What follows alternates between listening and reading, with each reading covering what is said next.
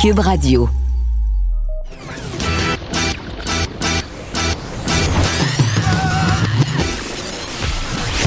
Pour elle, il n'y a jamais de mauvaise question. De 13 à 15. Les effronter. Avec Geneviève Peterson.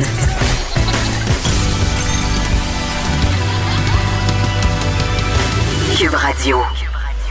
Salut tout le monde, bienvenue à l'émission. On est vendredi, c'est aujourd'hui qu'on pourra se réunir dans des cours arrière. Entre nous, on se rappelle maximum de 10 personnes, trois adresses différentes.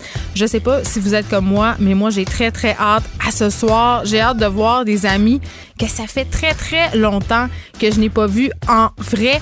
Aujourd'hui, c'est Geneviève Guilbeault euh, qui va animer le point de presse du gouvernement. La ministre de la Culture et des Communications va faire euh, des annonces, Nathalie Roy, euh, notamment sur la réouverture de certains établissements culturels. Ce sera d'ailleurs un sujet de l'émission aujourd'hui. Il a été question d'interdire les salles de spectacle aux plus de 65 ans. Ça fait quand même assez jaser. On s'en va tout de suite écouter le point de presse et on va être de retour ensuite avec Alexandre Moranville-Ouellette pour analyser tout ça.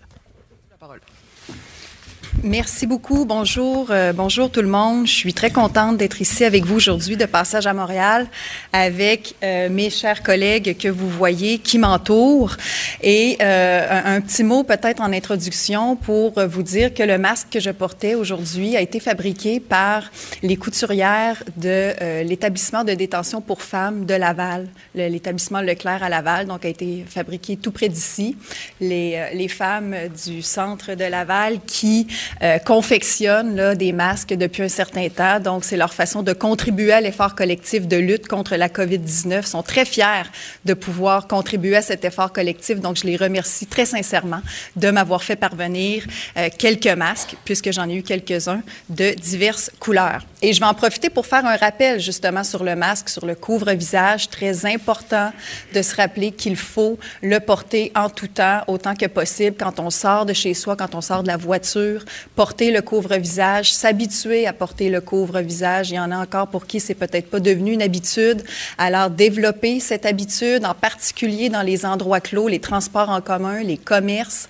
Il s'agit de protéger les autres. Donc, on doit tous développer cette habitude-là, pas seulement ici à Montréal, dans le Grand Montréal, mais partout dans toutes les régions du Québec. Il faut qu'on développe cette nouvelle habitude de porter le couvre-visage. Il en va de la protection de tout le monde. C'est pour protéger les autres, mais par ricochet, on se trouve à nous protéger tous aussi euh, tous et chacun en créant cette espèce de pool de protection. Donc, on contribue tous à cet effort collectif de protection de la société. Je vais passer maintenant au bilan de la journée. Donc, on rapporte aujourd'hui 65 décès pour un total de 3 865 décès. Et bien sûr, je veux euh, offrir toutes nos condoléances aux personnes qui sont proches de ces personnes qui sont décédées. On a maintenant 46 141 cas confirmés, une augmentation de 646. C'est important de dire aussi qu'on a plus de 13 819 personnes qui sont actuellement guéries de la COVID-19. On a 1479 personnes qui sont hospitalisées, une diminution de 25. On a 171 personnes aux soins intensifs, une diminution de 5. Donc, on continue d'observer cette tendance encourageante dont j'ai parlé euh, avant hier, qui se poursuit, en particulier du fait qu'on a une stabilisation. C'est relativement stable le nombre de nouveaux cas de COVID confirmés, et ce, malgré le fait qu'on teste davantage. Vous vous souvenez que le Québec est un endroit, et l'endroit qui teste le plus au Canada, et toute proportion gardée, un des endroits où on teste le plus dans le monde. Et vous vous souvenez aussi qu'on a cet objectif de, euh, d'en arriver à pouvoir faire 14 000 tests par jour. Mercredi, on était à 12 654 tests. Donc, on s'approche de notre objectif de 14 000. On tend vers cet objectif. Et malgré le fait qu'on teste de plus en plus, l'augmentation des nouveaux cas demeure relativement stable. D'où le fait qu'on se permet de qualifier la tendance d'encourageante, mais euh, on ne sera pas satisfait tant qu'on n'atteindra pas l'objectif de 14 000 tests. On travaille, on continue de travailler pour atteindre cet objectif, mais on a aussi besoin en parallèle de la collaboration des Québécois. Parce que c'est une chose d'avoir une stratégie de test et de pouvoir tester de plus en plus, mais il faut que les gens qui ont des symptômes, les gens qui ont été en contact avec des gens qui ont la COVID euh, continuent d'aller se faire tester. Donc, j'en appelle là aux, Québécois, si vous avez des symptômes ou si vous avez des, des, un doute raisonnable que vous pourriez être infecté, allez vous faire tester. C'est très, très important. Encore une fois, pas seulement ici dans le Grand Montréal, mais partout au Québec, où vous soyez. C'est très important de euh, se faire tester parce que c'est en testant de plus en plus qu'on va être capable de savoir où sont les personnes infectées, d'avoir un portrait juste de la situation un peu partout au Québec et de mieux cibler nos interventions et nos efforts pour euh, limiter la propagation et pour euh, contenir la situation et pour lutter ultimement contre la COVID-19. Donc, n'hésitez pas à aller vous faire tester, toujours via la ligne téléphonique que vous connaissez. Et euh, on a besoin de vous pour être capable de maintenir un portrait juste de la situation. Et notre capacité de tester, qu'on souhaite augmenter à 14 000, comme je l'ai dit, c'est un des ingrédients clés dans notre stratégie de déconfinement graduel. Et l'autre ingrédient clé, vous me voyez venir, c'est le fait de rester respectueux des consignes de santé publique. On le répète tout le temps, mais c'est parce que c'est très, très important.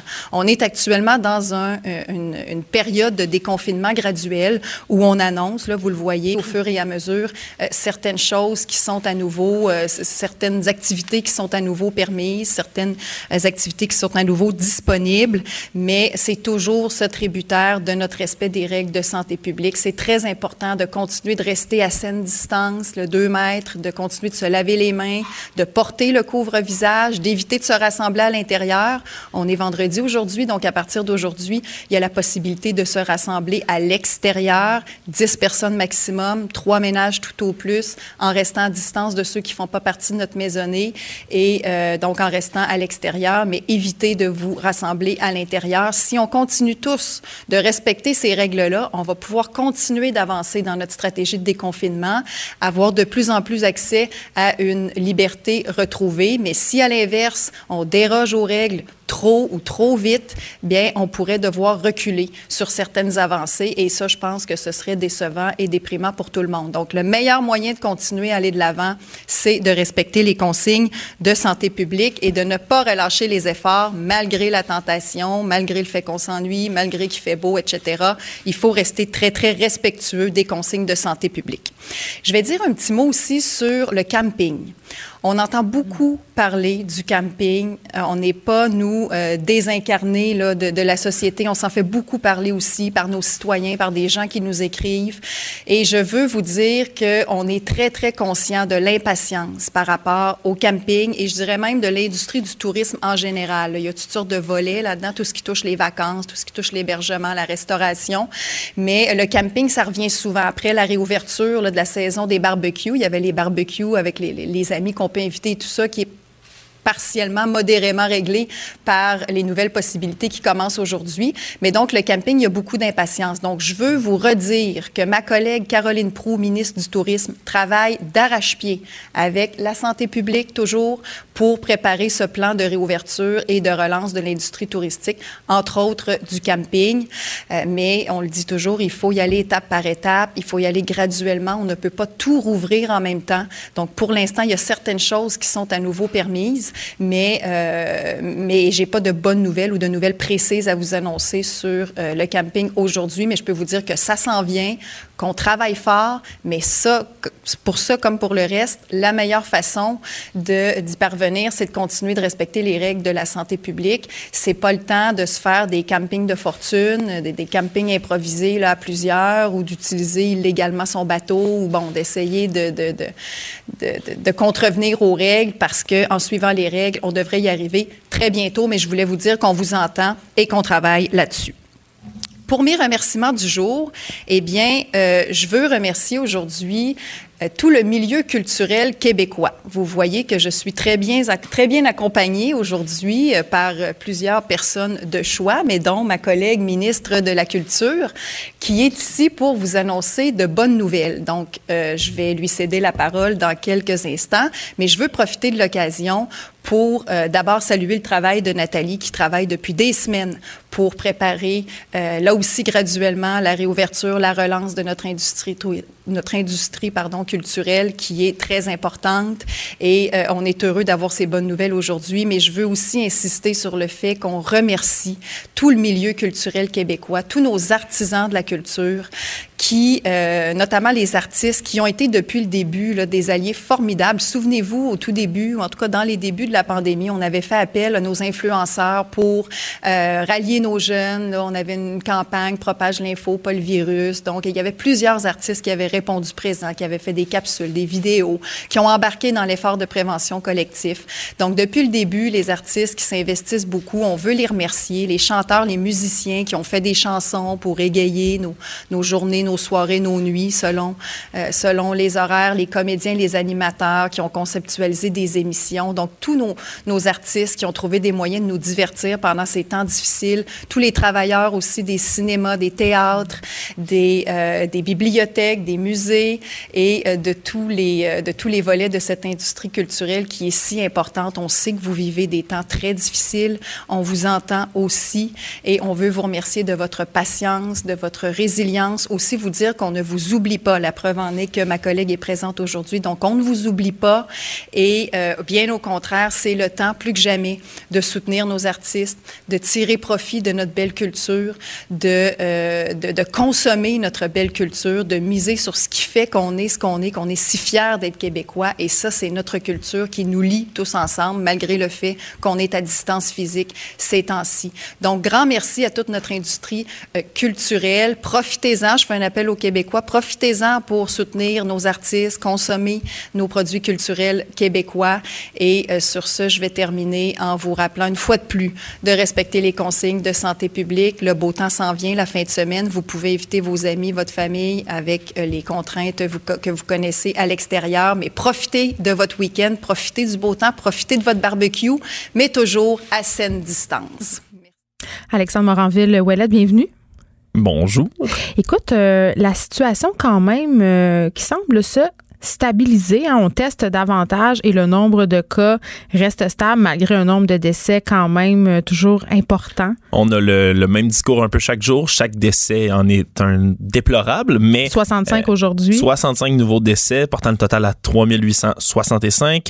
Euh, 46 141 cas maintenant, une augmentation de 646. Donc on reste en bas de la barre des 1000 pour les cas, en bas de la barre des 100 pour les décès. Ça reste beaucoup, mais euh, ça se stabilise. On voit vis-à-vis -vis les dernières semaines semaine. Hospitalisation, il y en a 25 de moins qu'hier, 1479. Euh, 5 personnes qui ont quitté également les soins intensifs. 171 personnes y sont toujours. Puis on le rappelle, 13 819 personnes qui sont guéries quand même sur ce total-là de 46 141 cas. C'est ça qui est intéressant de regarder la diminution euh, des nombres euh, de personnes hospitalisées, du nombre de personnes aussi qui sortent des soins intensifs. Puis j'ai trouvé ça intéressant, euh, même sympathique, le fait que Mme Guilbeault porte un masque aujourd'hui, euh, en tant que ministre de la Sécurité publique euh, portait un masque qui était fabriqué par des détenus du centre pour femmes de détention de Laval. J'ai trouvé que c'était un très beau clin d'œil euh, de sa part parce qu'on le sait, les détenus sont souvent un peu euh, mis à mal. puis je comprends en même temps les gens qui n'ont pas tant de sympathie pour des personnes qui ont commis des crimes, mais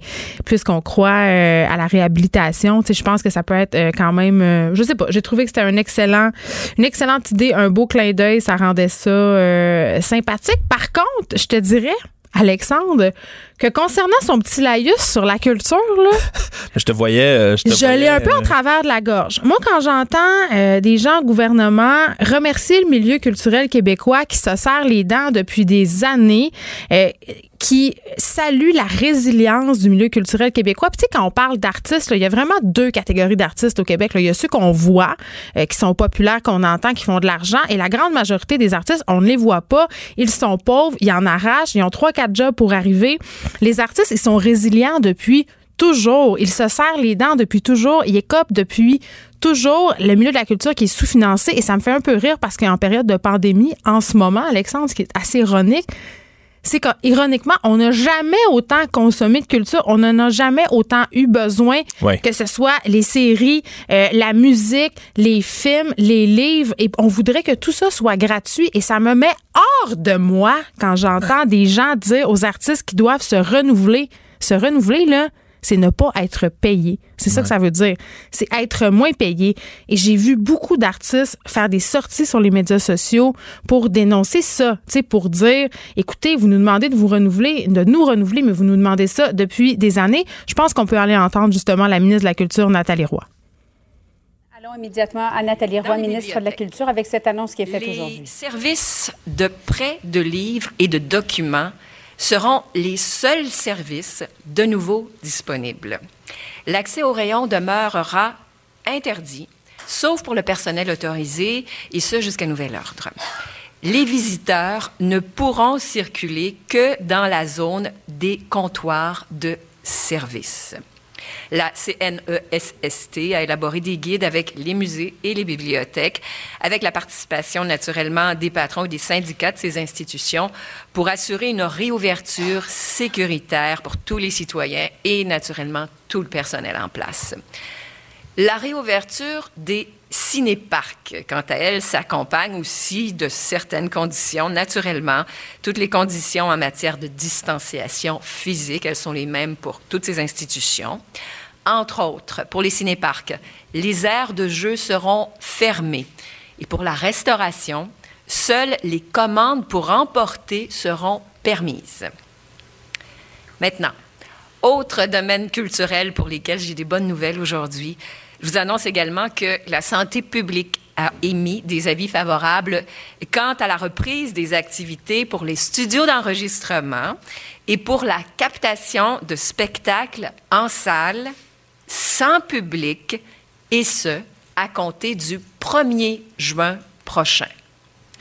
Toutefois, la santé publique a émis des avis comportant des conditions bien précises pour reprendre ces activités. Ceux qui s'engageront dans de telles activités devront, entre autres, s'assurer qu'il y a une distance d'au moins deux mètres entre les personnes sur scène ou et en studio et que l'équipe technique soit réduite à un maximum de cinq personnes. Je sais que d'autres secteurs du milieu culturel sont impatients de redémarrer leurs activités, je vous entends. Nous attendons le feu vert, naturellement, des autorités et les guides, entre autres, pour les arts de la scène, les salles de spectacle et les cinémas, de même que pour les tournages en télévision et au cinéma, les fameuses dramatiques, entre autres. Alors, je remercie le milieu culturel pour sa collaboration à l'élaboration euh, des guides euh, qui sont maintenant disponibles et le public aussi pour sa compréhension. En terminant, permettez-moi de saluer et de remercier à nouveau les artistes pour toutes les initiatives qu'ils ont déployées pendant le confinement pour rendre la culture accessible Bon, on a un petit problème de son. On peut entendre Nathalie Roy qui a quand même fait des annonces qui vont réjouir plusieurs personnes. Alexandre, notamment la réouverture euh, des bibliothèques, des musées, des cinéparcs hein, pour les trois qui restent quand même. Oui, ouais, mais il y a plusieurs, euh, plusieurs conditions, évidemment, là, qui sont attachées à toutes ces réouvertures. Mais tu l'as dit, euh, les, les, services, entre autres, de prêt de livres et de documents, le, les musées également, cinéparcs, entre autres choses, qui doivent, doivent ouvrir, mais sans les arts de jeu, la restauration, c'est seulement là, pour remporter. Donc, donc on comprend à la voiture. Là, on consomme pas sur place au casse-croûte euh, du cinéparc. Même chose aussi pour les studios d'enregistrement, puis les captations de spectacles en salle sans public, bien évidemment. Tout ça va pouvoir reprendre à partir du 1er juin. On ajoute quand même que ça va être maximum 5 personnes qui vont avoir le droit d'être dans l'équipe technique et que toutes les personnes qui se produisent sur scène doivent avoir un 2 mètres de distance entre elles. Mais tout de même, c'est des, bonnes nouvelles pour certains secteurs euh, d'activité culturelle. On n'a rien pour les théâtres, rien pour euh, les tournages non plus de télé, que ce soit les dramatiques ou les films. Euh, on n'a rien non plus euh, pour les fameux cinémas. Là, il y avait M. Gouzeau qui parlait de vouloir rouvrir. Oui, ben M. Gouzeau, il fait toujours des sorties musclées, là, mais il parlait d'avoir une stratégie pour rouvrir ses salles de cinéma cet été. Je pense pas vraiment que ça va avoir lieu. Je pense qu'on peut aller tout de suite à la période de questions qui est déjà commencée. Ah, non, on n'ira pas à la période de questions. Alors, euh, poursuivons, Alexandre, si ça te dérange pas. Parlons euh, du camping, OK? Parce que plusieurs personnes, si on était impatient de voir revenir l'industrie culturelle, il faut dire qu'il y a des gens qui sont vraiment très, très, très, très, très impatients de, de savoir qu'est-ce qui va se passer avec les vacances d'été, notamment par rapport aux chalets. ça, on sait que pour l'instant, c'est encore interdit de faire de la location de chalets. Pour avoir vu circuler les choses sur Facebook, je peux vous dire qu'il y a des propriétaires de chalets qui ont des listes d'attente absolument interminables si advenant, euh, advenant le fait, pardon, qu'on euh, permette à nouveau la location de chalets. Pour le camping en tant que tel, le vrai camping avec une tente, des poteaux puis tout, il faudra être patient. Alexandre Caroline Prou travaille, selon la ministre Geneviève Guilbeault, sur un plan de relance, mais vraiment, il n'est pas question pour le moment euh, de camper cet été au Québec. Évidemment, mm. les choses peuvent changer. Moi, je pense que le vent va tourner puis qu'on va pouvoir, on est juste en train de préparer les affaires. on parce qu'elle a dit qu'il n'y avait pas de nouvelles aujourd'hui, mais que ça s'en venait. non, c'est ça. Ils se préparent, euh, ils, se, préparent pour bien faire les choses. Puis je pense que c'est normal aussi. Les parcs de la CEPAC, on le sait, là, ils sont rouverts sous certaines conditions. Et pour le moment, euh, on peut juste, mettons, aller euh, faire de la randonnée, prendre des marches, aller pêcher pour une journée, mais coucher là, c'est impossible. Donc, voilà, pas, on va attendre impatiemment les nouvelles pour le camping. Du côté de chez Justin Trudeau, Alexandre? Oui, il y a le fédéral qui va déployer des équipes pour faire du retraçage. Justin Trudeau qui plutôt. Tu veux dire avec les téléphones?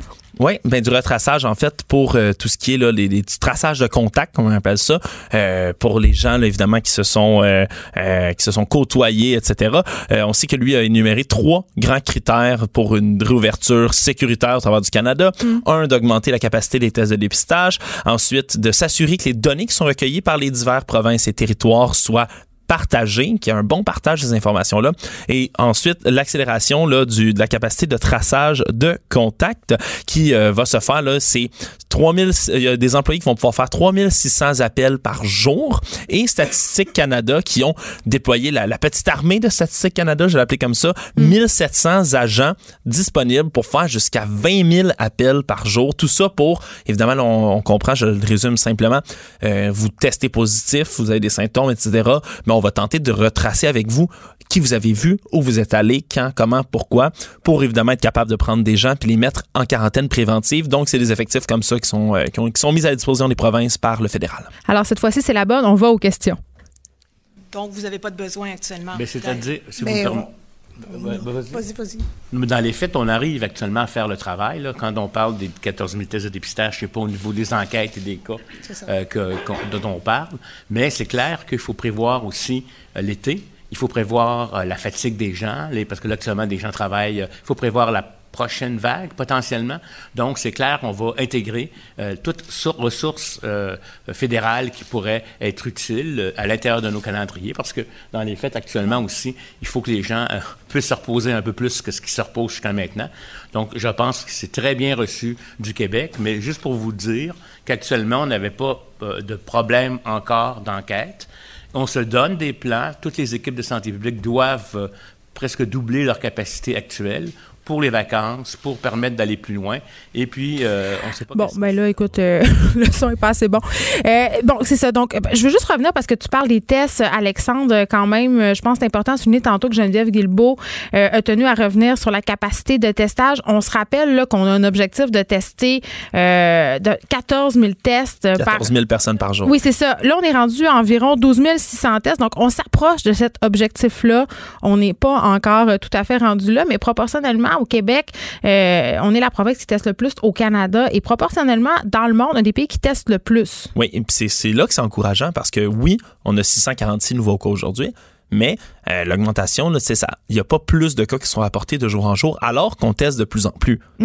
C'est un, excellent signe. Mais il y a une volonté euh, au fédéral, au provincial. Je pense que la stratégie, quand on commence à déconfiner tout ça, tous les pays qui ont déconfiné, qui sont allés de l'avant avec tout ça, ils ont une stratégie de test en conséquence. Oui, puis là, on prend l'exemple, je pense que tout le monde essaie d'imiter un peu la Corée du Sud, qui ont été les champions absolus du testage massif, surtout quand on sait qu'ils ont une très grande population. c'est tellement d'autres mentalités. c'est ça aussi. là. ça, c'est intéressant ce que tu dis parce qu'on a tendance beaucoup à se comparer avec les autres, à dire euh, là-bas ça se passe mal ou là-bas ça se passe mieux que chez nous. Il y a toujours mieux, il y a toujours pire. Là, je pense quand on se compare.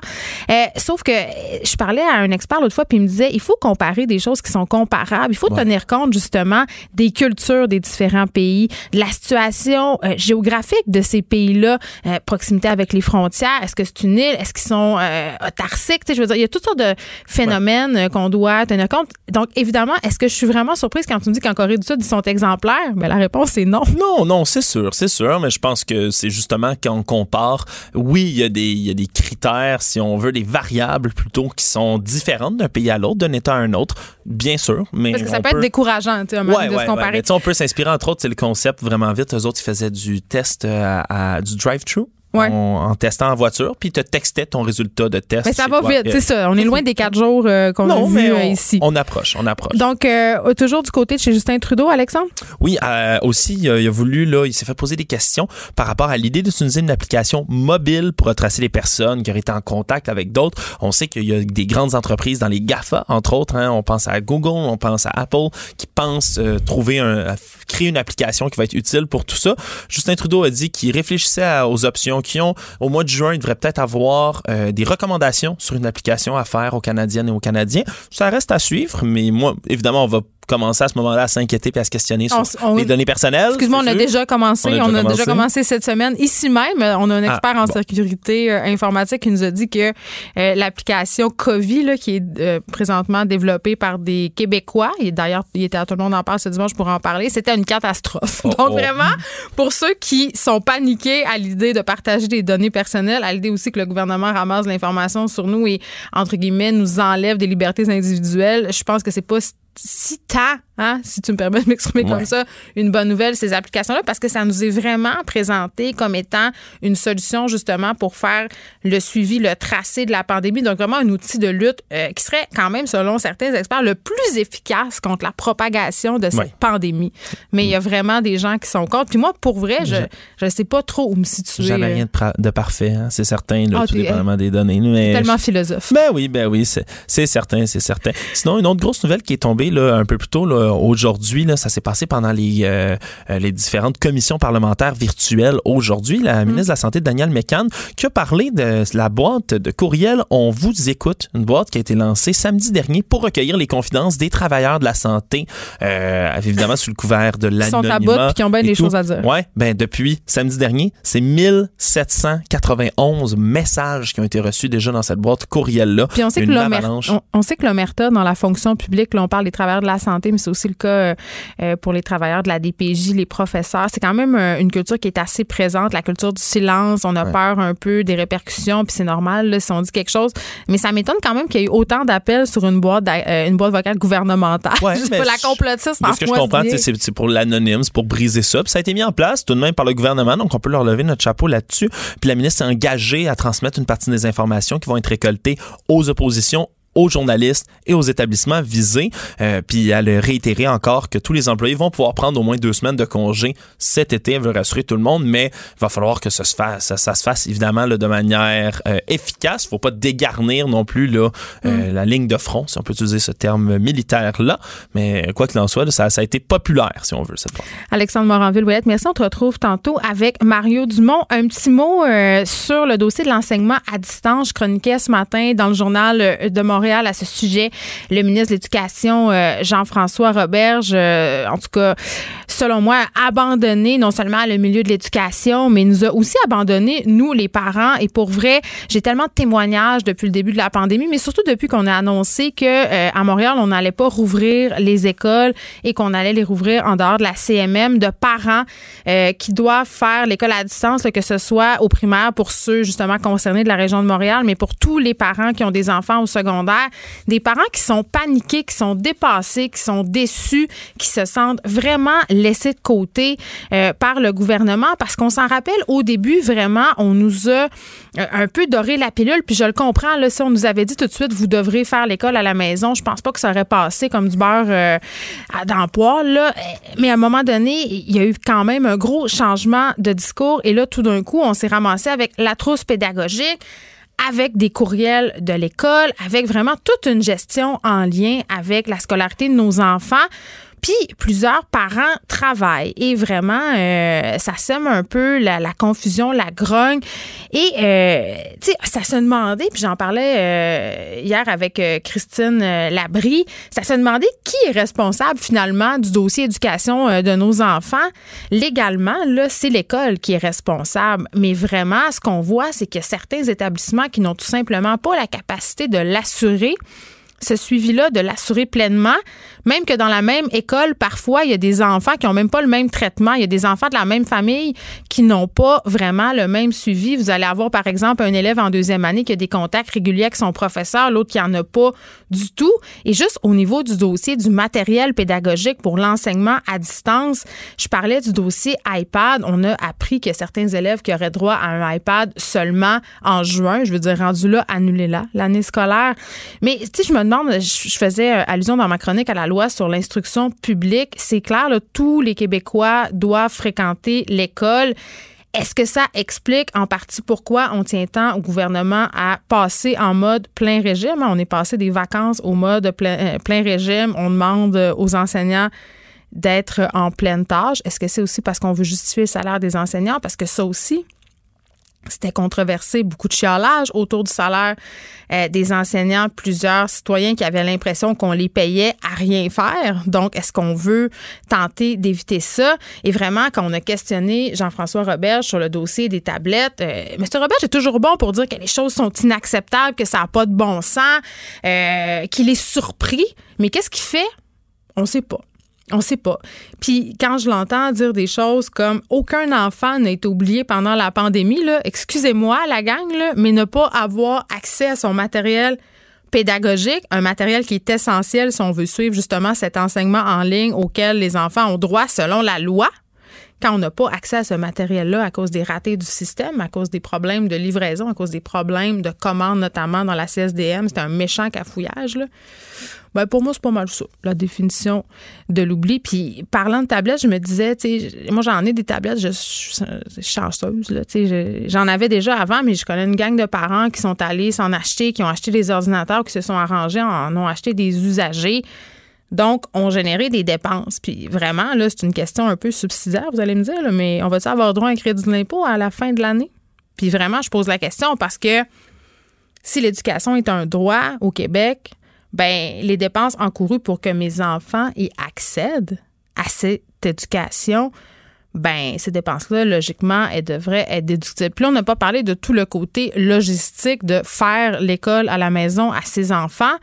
Trois enfants, trois niveaux différents, un travail, des rencontres pédagogiques qui ont lieu à la même heure il y a des parents qui peuvent pas faire le suivi. Moi, je ne peux pas le faire, le suivi. Je vais être super honnête avec vous. Ma fille de 13 ans, elle s'arrange avec ses troubles. C'est un moyen temps parce que sa sœur plus jeune, plus de difficultés à l'école, je dois l'accompagner plus.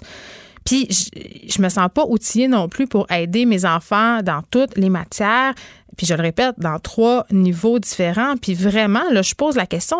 Je, je suis vraiment déçue de cette gestion euh, de l'enseignement en ligne de la part du gouvernement Legault parce que depuis le début qu'on fait des projections, on été super alarmiste. Là. Puis ça, c'est une bonne chose. On s'est confiné en premier. On a fermé parce qu'on avait des scénarios. Comment ça se fait qu'on n'avait pas de scénario de contingence pour l'école? On avait toutes les données en main pour prévoir ce qui s'en venait. Vraiment, j'ai de la misère à ne pas parler ici d'improvisation.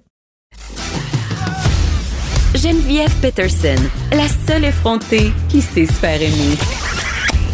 Jusqu'à 15, vous écoutez Les effrontés. Que d'ironie, que d'ironie, moins d'enfants de milieux défavorisés seraient revenus à l'école selon des données qui ont été compilées par le journal Le Devoir. J'en parle avec Camille Bouchard, psychologue que vous connaissez bien, auteur du rapport Un Québec fou de ses enfants. Monsieur Bouchard, bonjour.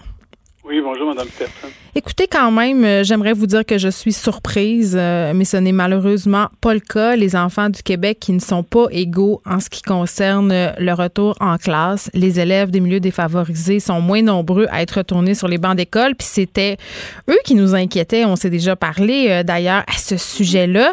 Et là, on vient d'apprendre, puis j'aimerais vous entendre en premier là-dessus, qu'on va rouvrir certaines écoles spécialisées de la région de Montréal, notamment pour les élèves handicapés et qui ont euh, différents troubles. Euh, c'est une bonne nouvelle, ça? Oui, c'est une très bonne nouvelle et j'espère qu'on aura mis en place euh, toutes les ressources qu'il faut, à la fois pour soutenir ces enfants-là dans leur retour sur les bancs d'école et dans leur apprentissage et aider les parents aussi.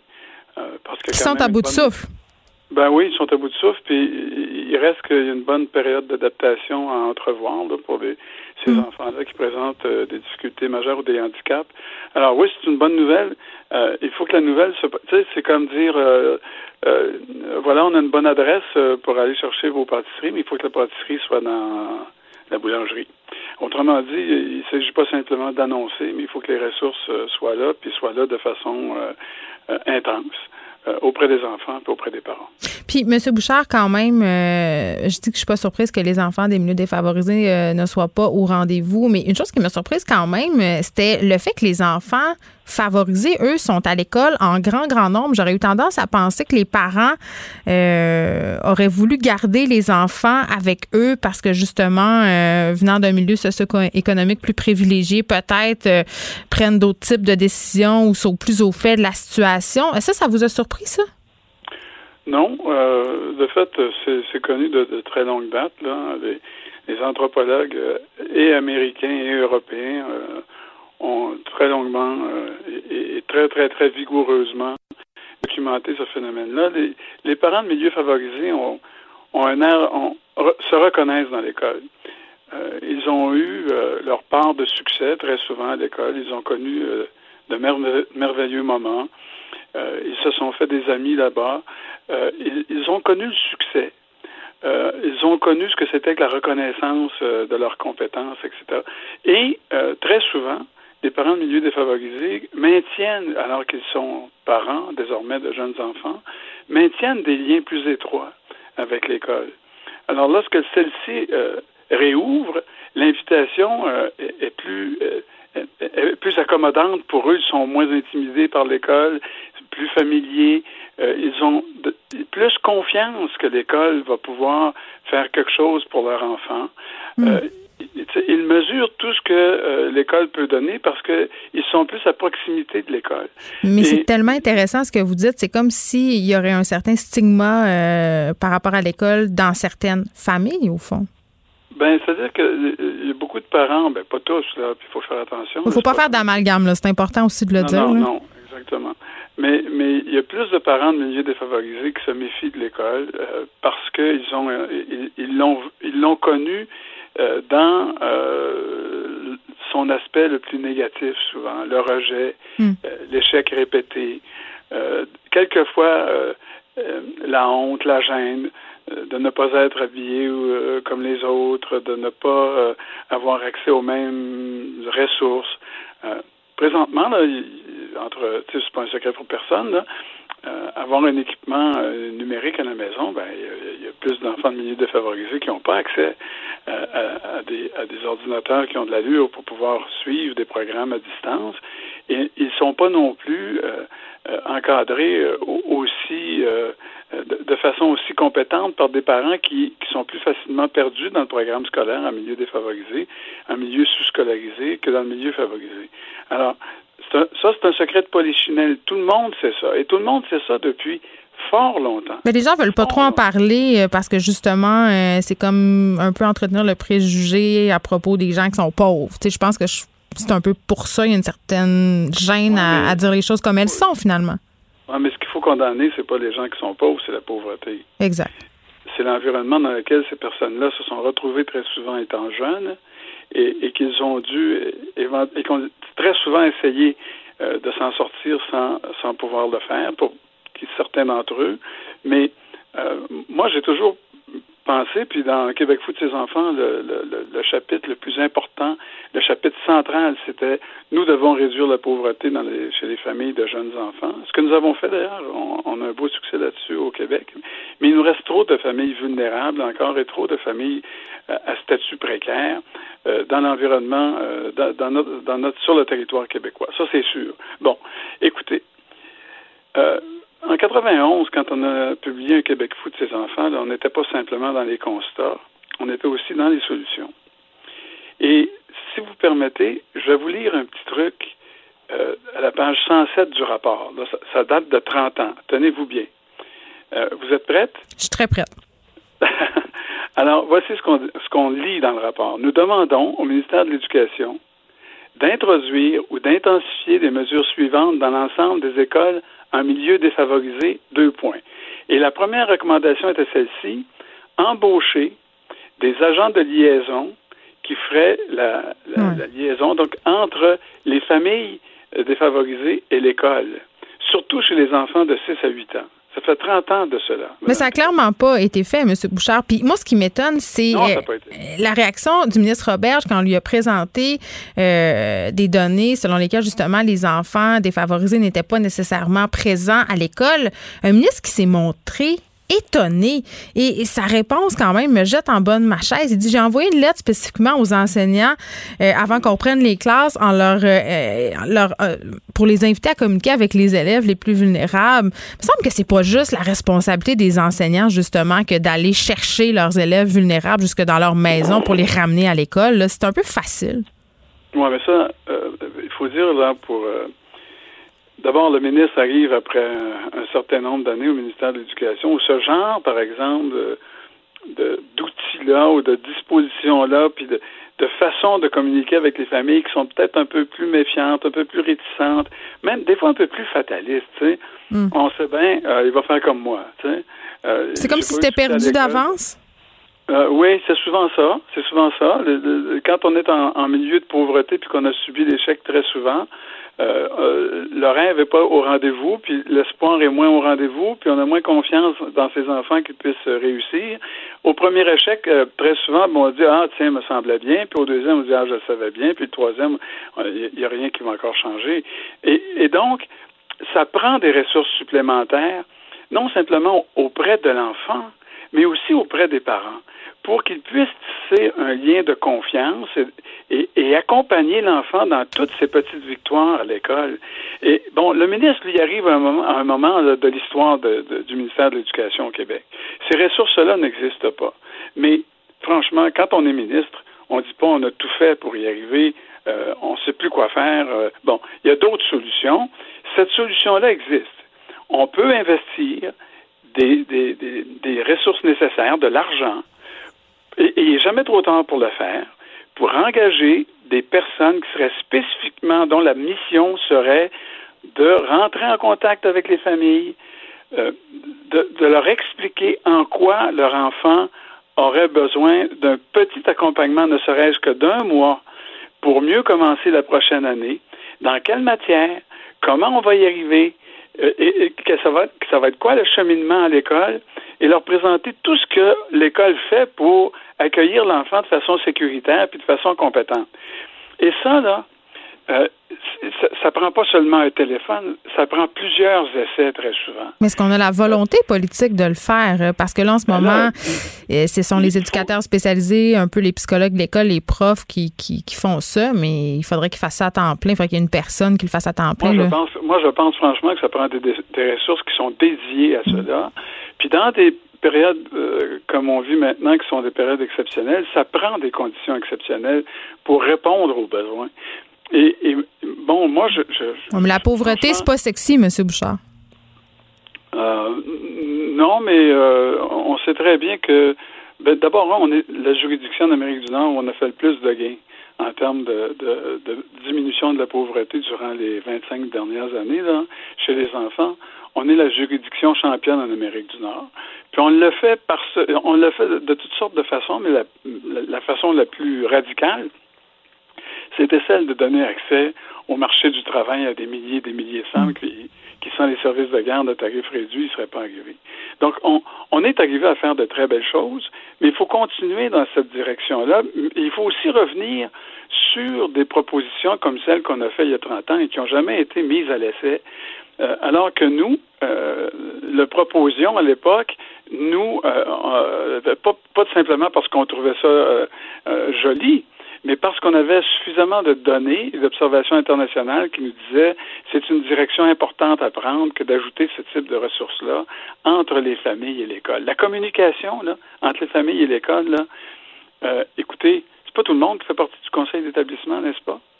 Euh, c'est une petite fraction de rien du tout. Ensuite, vous avez les gens qui sont plus éduqués, qui sont plus à l'aise avec l'autorité scolaire, qui sont plus à l'aise envers l'environnement. Ben même pour nous, là, euh, ces gens-là, parce que j'estime quand même que je fais partie des gens privilégiés mm-hmm. qui ont de l'éducation, recevoir euh, tout ce conglomérat de courriels de l'école, ça peut devenir euh, un peu, comment dire, envahissant, c'est pas le bon mot, mais difficile de s'y retrouver. Donc, j'imagine pas pour des personnes qui ont des, un, des difficultés de lecture, peut-être un manque d'éducation, puis aussi une réticence, comme vous venez de le mentionner. Oui. Mais euh, en même temps, l'école ne peut pas se montrer euh, ouverte et accueillante d'un coup sec comme ça, ça. On n'a pas, on n'a pas euh, au Québec une école, une école ouverte sur, sur sa communauté. C'est pas vrai. On a une école qui était très longtemps renfermée sur elle-même. Il y a des efforts qui sont faits de plus en plus, mais on est dans le B à bas de cela. Et là, il y a des leçons à prendre du côté des CPE et du côté des écoles privées qui ont réussi, eux, à, mettre en place des, des manières, de, des façons de communiquer avec les parents. Au privé, c'est pas les mêmes moyens quand même, M. Bouchard, là, on en conviendra. Ben les CPA, c'est géré par des parents qui sont pas propriétaires de la boîte. Puis euh, c'est là où on a le moins de plaintes dans le réseau des services de garde et c'est là où on a le plus de communication avec les parents. Et, c'est souvent une question de gouvernance, de, de, de, de, se montrer clair dans ses intentions hmm. et, et, de les appliquer. Euh, et, c'est vrai, vous avez raison, il y, a, des, il y, a, des, écoles qui sont privilégiées. Moi, je voyais une école dans, dans la région de Québec, je pense c'est Saint-Jean-Berckmans, euh, qui, qui, est une école privée des, des frères maristes. Ben, on a, on a produit une, une petite vidéo, c'est un bijou, allez voir ça, sur comment euh, est destiné aux enfants. On, on parle aux, aux, élèves. Voici comment on va vous accueillir dans l'école lorsque vous allez, lorsque l'école va réouvrir. 7 000 dollars de frais de scolarité par année. C'est sûr qu'on a ben un beau petit vidéo. Oui, oui, mais regardez, là, euh, c'est, moi, je... Moi, je veux croire au système d'éducation publique, j'aimerais ça. Euh, on pourrait en parler durant des... ouais. Si vous voulez qu'on parle des écoles privées, moi, je suis très, je suis très ouvert à en parler et j'ai proposé depuis longtemps euh, des, des, des, pistes de solutions par rapport au fait qu'on a des, un système éducatif au Québec qui est inégalitaire, qui privilégie certains enfants au détriment de d'autres, et c'est pas une question de budget, c'est une question d'organisation. Et quand on, on, permet à des enfants de fréquenter de meilleurs environnements parce que on attire les meilleurs candidats et qu'on essouffle un autre réseau, le réseau public, puis on le, on le déleste des éléments de, des éléments moteurs, les, les, élèves qui ont le moins de difficultés puis qui, qui peuvent tirer les, les autres vers le haut, là. Hmm. Lorsqu'on saigne le, le, secteur public de ces éléments-là, ben, à mon avis, on crée un problème social majeur. Alors ça, on pourrait s'en parler, vous et moi. Oui, mais en terminant, euh, M. Bouchard, euh, je peux pas m'empêcher de vous demander dans quel état on va les retrouver, ces enfants-là vulnérables euh, en septembre. Mais ça, c'est si on les retrouve, parce qu'au secondaire, on le sait, là, plusieurs d'entre eux vont décrocher parce qu'ils travaillent, parce qu'ils font d'autres choses, parce qu'ils ne raccrocheront tout simplement pas. ben, la loi, d'abord, les oblige à fréquenter l'école jusqu'à 15 ans. Euh, donc, on va les retrouver, mais dans quel état, c'est une autre histoire. Moi, j'ai, franchement, j'ai beaucoup d'appréhension par rapport à ça. Euh, je ne sais pas si on n'est pas capable de, mettre les bouchées doubles maintenant, ce qu'on va pouvoir mettre comme, euh, comme bouchée à l'automne, parce que... À 15-16 ans, le travail, ça peut être attirant. Bien sûr que ça peut être attirant. ça peut être très renforçant aussi parce que peut-être qu'on on fréquente désormais un environnement où on reconnaît vos compétences. Et, et j'espère que c'est vrai pour plusieurs de ces jeunes-là, de ces enfants-là, qui se trouvent euh, quelque part euh, une façon de, renforcer l'estime qu'ils ont d'eux-mêmes. Il va falloir que l'école, euh, comme on dit en bon français, accote ça. Mais vous avez totalement raison. C'est l'enjeu majeur. Oui, c'est tout un défi. En effet. Et il y a beaucoup de parents qui, n'y croient pas parce qu'on leur, a, on leur a répété trop souvent que l'école allait s'occuper de ça, que les programmes allaient être renforcés, euh, qu'il y, y, aurait plus de ressources autour de leurs enfants, etc. Et la promesse n'a pas été tenue. Alors là, il va falloir que quelque part les promesses soient tenues. Et je pense qu'on a besoin d'un ministère et d'un ministre de l'Éducation qui se tiennent debout et qui aillent chercher au Conseil du Trésor les ressources nécessaires.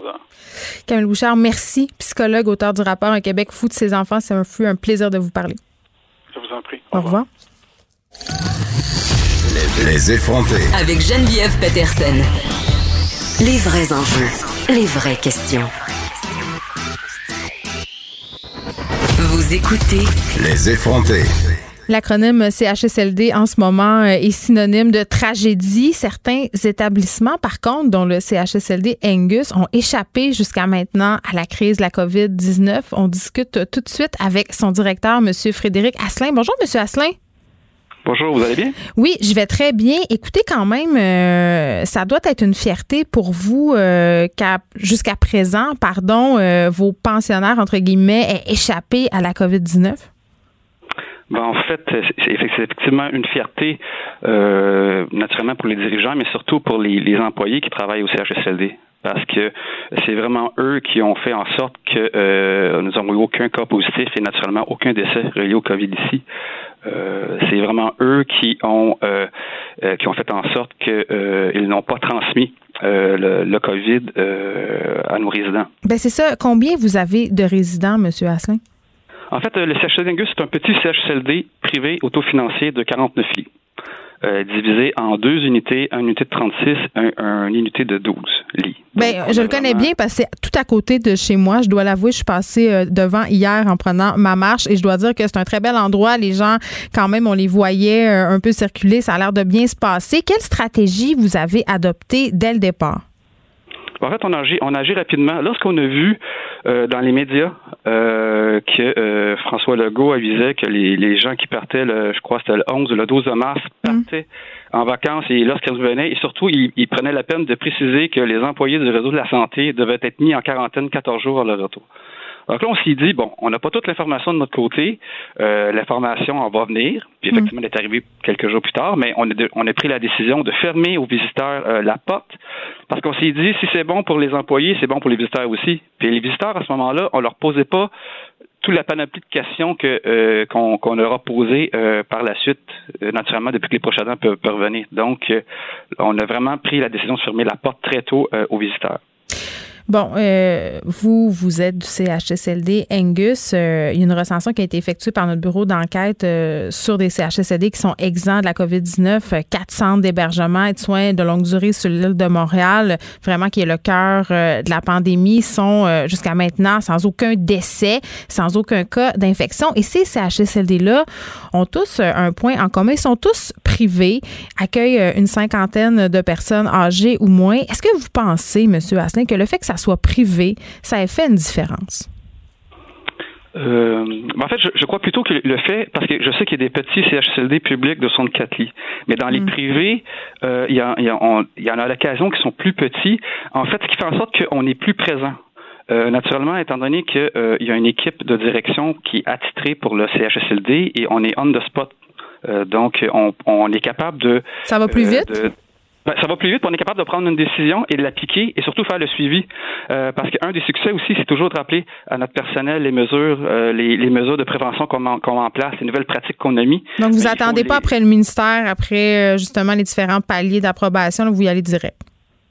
Ben, ça veut dire qu'on va direct. Je veux dire, il ne fallait pas attendre après le ministère pour décider, par exemple, de rajouter un, personnel de plus à l'entretien ménager pour, pour frotter un peu plus et, pour faire en sorte euh, que les, tout ce qui est les points de, de toucher à haute densité, ce qu'on dit high touch en anglais, ben, en fait, les, les poignées de porte, les, boutons d'ascenseur, euh, les tables, euh, ben, nous, on a pris la décision, euh, dès le lendemain qu'on a décidé de fermer la porte, on a rajouté du personnel à l'entretien ménager.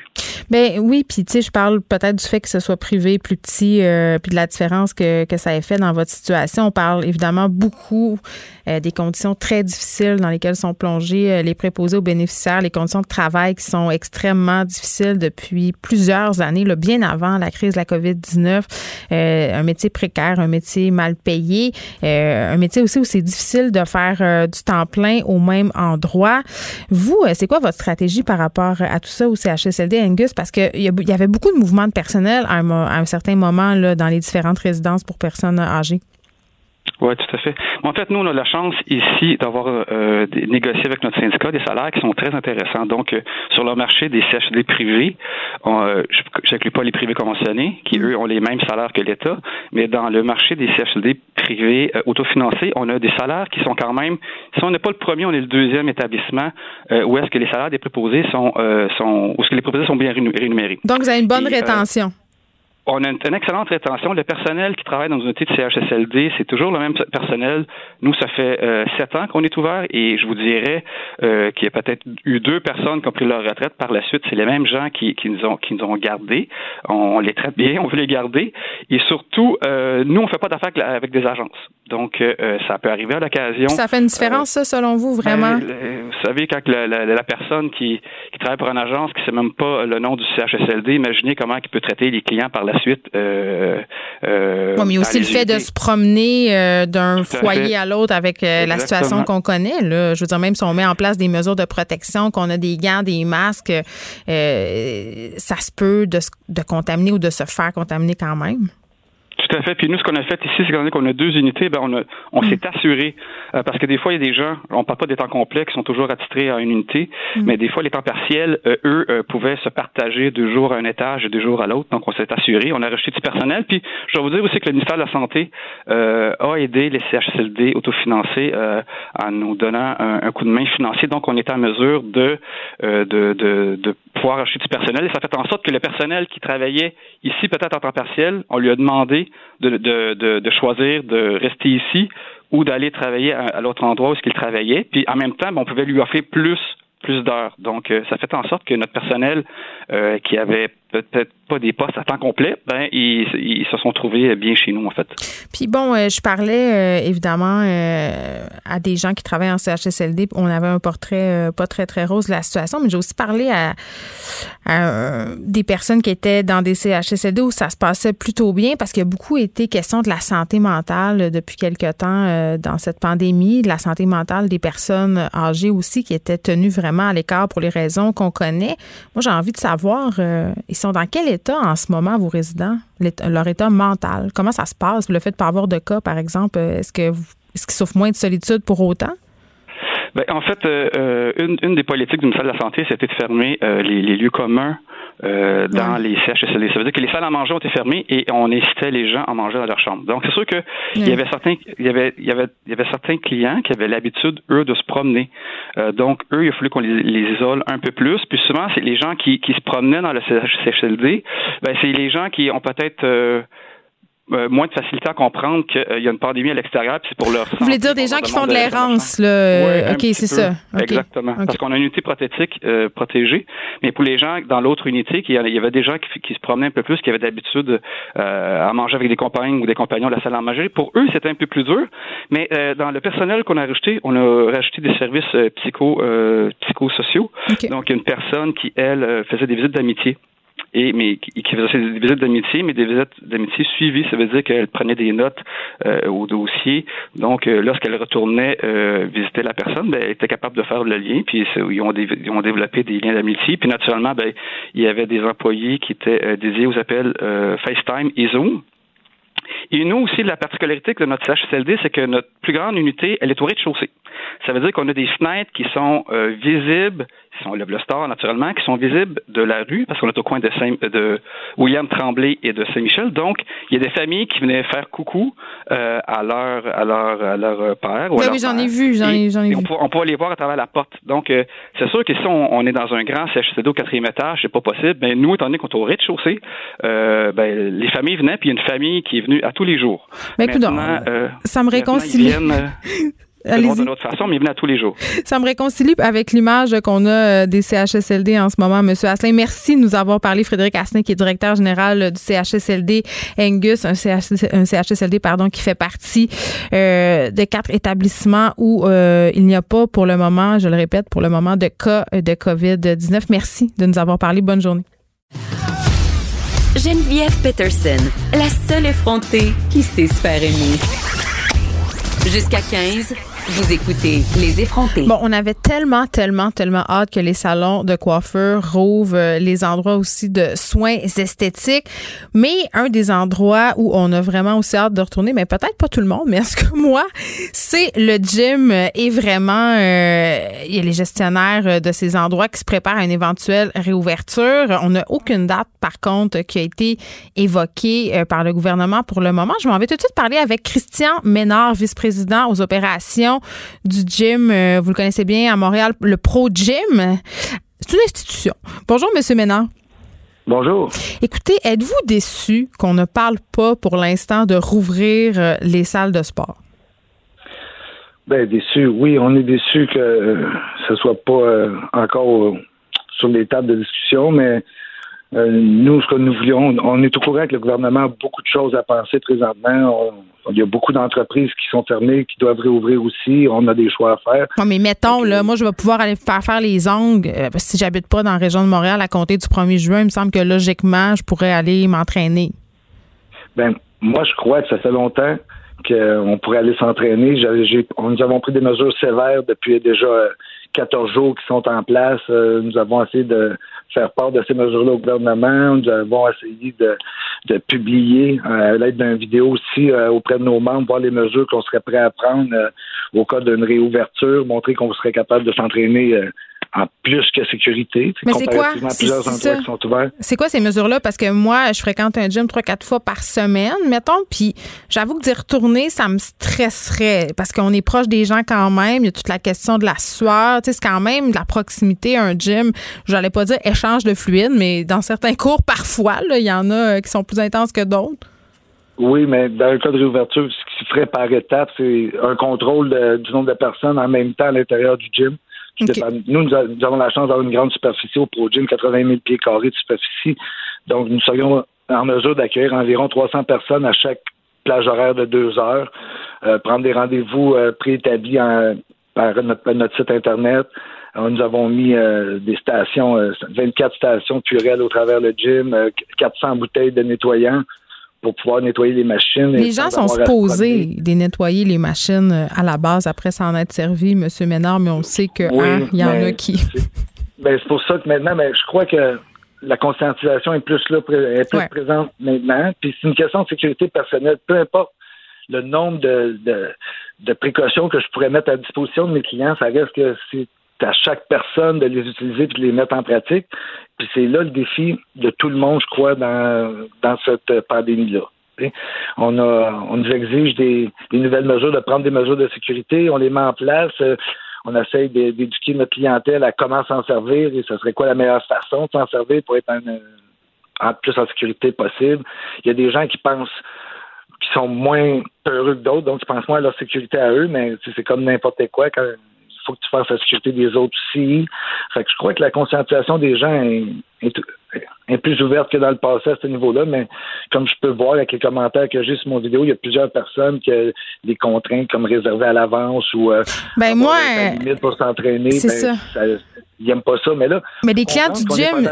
Mais je comprends, sauf que quand vous, mettons que vous me dites, OK, euh, Geneviève, euh, sélectionne euh, en ligne ta plage horaire à laquelle tu souhaites venir t'entraîner. Puis là, tu as tant de temps. Bon, premièrement, tout le monde va se battre pour avoir des plages horaires en dehors des heures de bureau.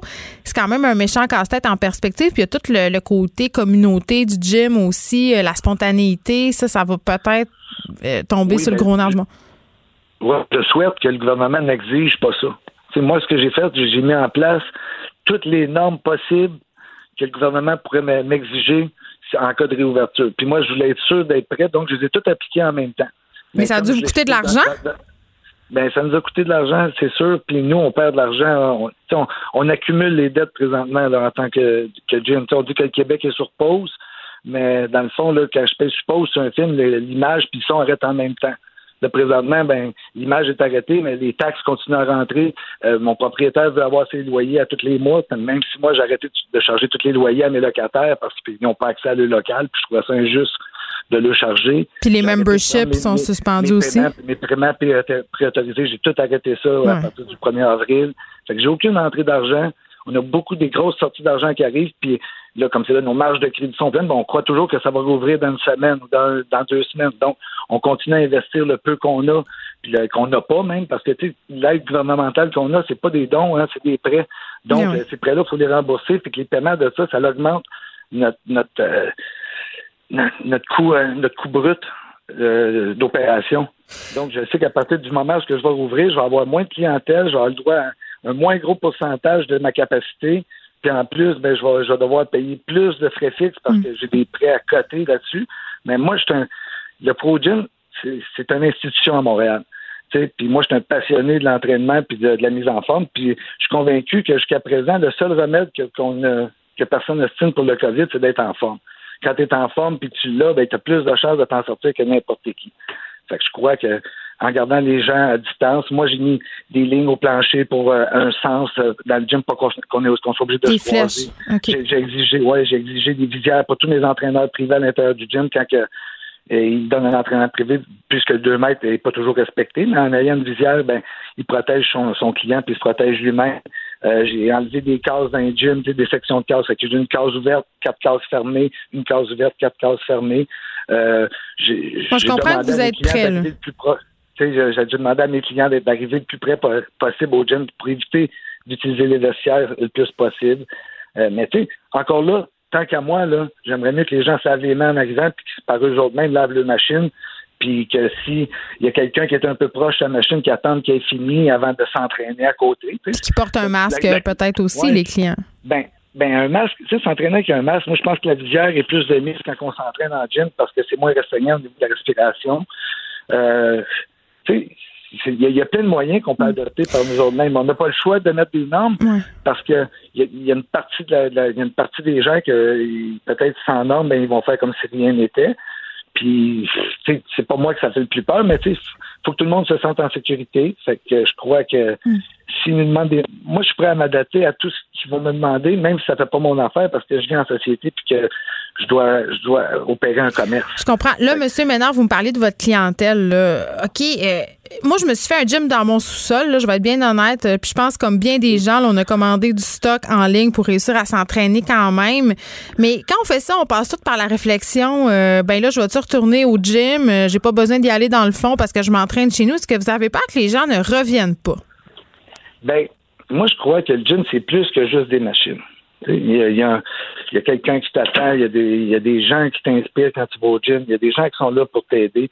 Il y a une plus grande variété de, machines et d'instruments pour t'entraîner. Puis la motivation aussi. Euh, moi, je m'entraîne, je suis un, entraîneur privé en plus d'être de travailler au Pro Gym. Puis il y a beaucoup de gens que c'est la motivation qui n'ont pas. Tu peux leur donner tout le matériel que tu veux pour s'entraîner. Hmm. Ils n'ont pas la motivation de le faire. Ils n'ont plus la motivation pour se pousser assez loin pour avoir des résultats escomptés.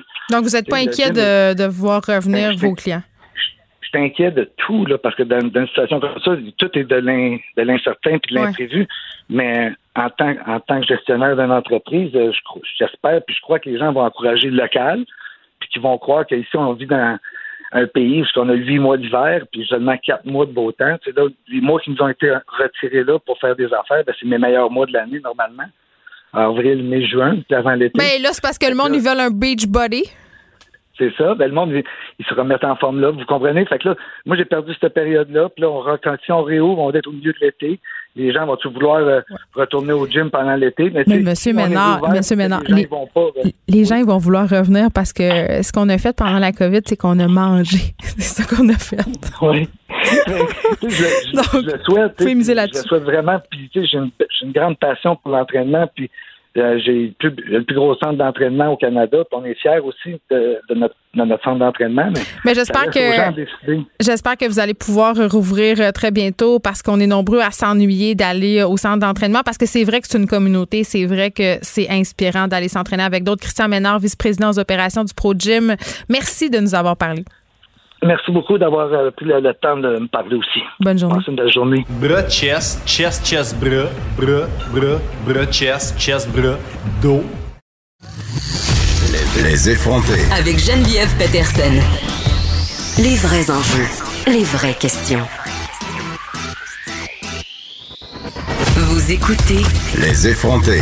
La ministre de la Culture, Nathalie Roy, qui annonçait aujourd'hui la réouverture graduelle de certains pans du milieu culturel.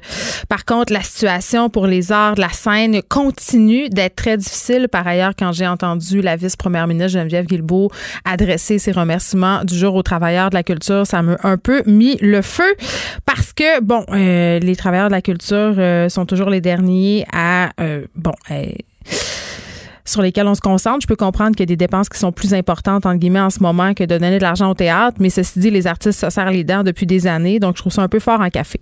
David Laferrière, président de Rideau, est avec nous pour parler de ces réouvertures. Bonjour, Monsieur Laferrière. Bonjour, Mme Peterson. Bon, écoutez, euh, musées, comptoirs euh, de près des bibliothèques, cinéparcs vont reprendre du service. On parle aussi euh, de captation pour certains spectacles, cinéma, art de la scène, tournage de télévision en cinéma. Ça, on attend encore le feu vert de la santé publique avant de se relancer. puis aussi, flou autour des arts de la scène, par exemple, par rapport à ce fameux 2 mètres de distance. Comment vous avez réagi aux annonces de la ministre de la Culture euh, tantôt, M. Laferrière? Ben pour nous, il n'y avait pas beaucoup de surprises dans, les annonces euh, de cet après-midi. Je pense qu'il y avait des attentes euh, pour beaucoup de gens, mais nous, on est conscient que euh, toute la question du plan sanitaire, euh, qui est vraiment euh, la condition sine qua non pour avoir un plan de reprise, il est à l'étude. Donc, on a fait des recommandations. La plupart des, associations sectorielles qui touchent les arts de la scène ont fait la recommandation pour pour bien expliquer le contexte, puis en quoi notre secteur est, particulier puis différent de d'autres.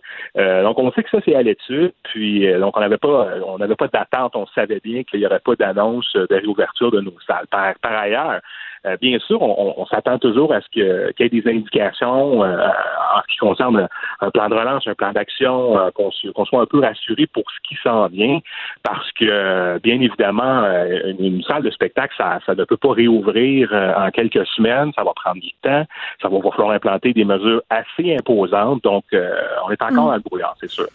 Puis cette idée d'interdire les salles de spectacle au moins de 65 ans, c'est une très mauvaise idée. je suis contente de vous l'entendre dire.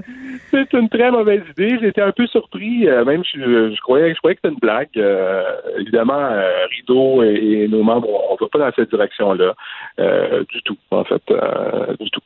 Puis on s'entend quand même, M. Laferrière, je ne sais pas si ça vous a fait sourire, mais nous annoncer l'idée qu'on pouvait faire des captations sans problème. je veux dire, faire des captations, ça fait pas des enfants forts quand on parle de faire vivre une salle de spectacle ou un théâtre. Non, j'ai l'impression qu'il y avait une certaine pression de, différents milieux pour être capable d'enclencher ce processus-là. Ça peut être, dans certains cas, des revenus auxiliaires pour certaines salles, de permettre des captations dans leurs salles. L'industrie du doublage aussi, peut-être, ça se peut-tu?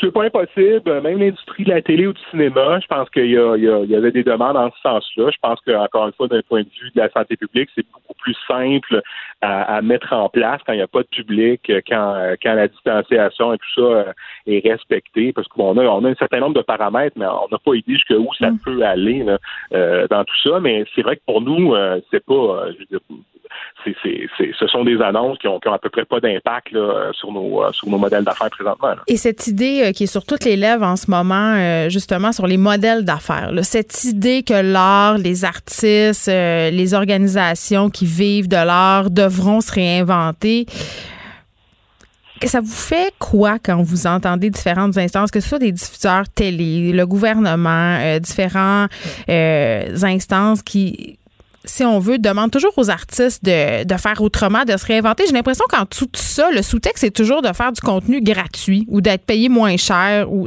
ou d'offrir des prestations pour presque rien.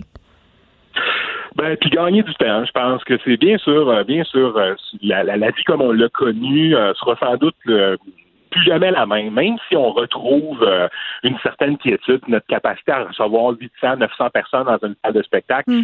ce qui vient de se passer va toujours être là. Donc, on va, on va avoir à implanter un certain nombre de, de mesures sanitaires. Puis on va devoir toujours un peu avoir ça en tête dans la, notre façon de travailler. Au niveau de la création, au niveau de la production, au niveau de la diffusion, se réinventer à très court terme euh, pour être capable de passer au travers de tout ça peut-être. Oui, mais faire du contenu gratuitement, parce qu'il y en a plein en ce moment du contenu gratuit. On habitue le public à avoir du contenu des artistes qu'ils aiment, des artistes euh, qui paieraient pour aller voir, par exemple. On les habitue à ce contenu gratuit. Est-ce que ça sera facile de revenir à, à mettons, euh, payer, je sais pas, moi, 50 dollars pour un billet de spectacle d'humour, alors que finalement, euh, les humoristes sont tous live sur Instagram le soir à 9 h pour pas une scène? Vous avez tout à fait raison. Pour moi, se réinventer, c'est se réinventer en ayant un soutien financier pour être capable de le faire. C'est surtout pas présenter des prestations gratuites. C'est surtout pas demander aux artistes qui sont les plus touchés présentement de, de, de, de, de réinventer leur façon de, diffuser eux-mêmes leur, création ou de créer des œuvres en fonction de ce qui se passe euh, et de l'offrir gratuitement. si, on, si on a se réinventer dans le contexte, parce qu'on aura à le faire, ça me coûte de vous le dire parce que moi aussi, c'est un mot que je plus, capable d'entendre. Ben, un peu galvaudé, là, on va se le dire. Absolument. Mais on n'aura pas le choix dans la prochaine année, en tout cas chez les diffuseurs pluridisciplinaires en hmm. salle, on n'aura pas le choix parce que les mesures vont être épouvantables, mais il faut que ça soit accompagné d'aide financière. Ben, oui, je comprends, sauf que, euh, puis en même temps, je vais me faire l'avocat du diable. C'est sûr qu'il y a des gens qui entendent ça et qui se disent on a de l'argent à mettre ailleurs avant de le mettre dans le domaine artistique, euh, les CHSLD, tout ça, je veux dire, ça, c'est clair.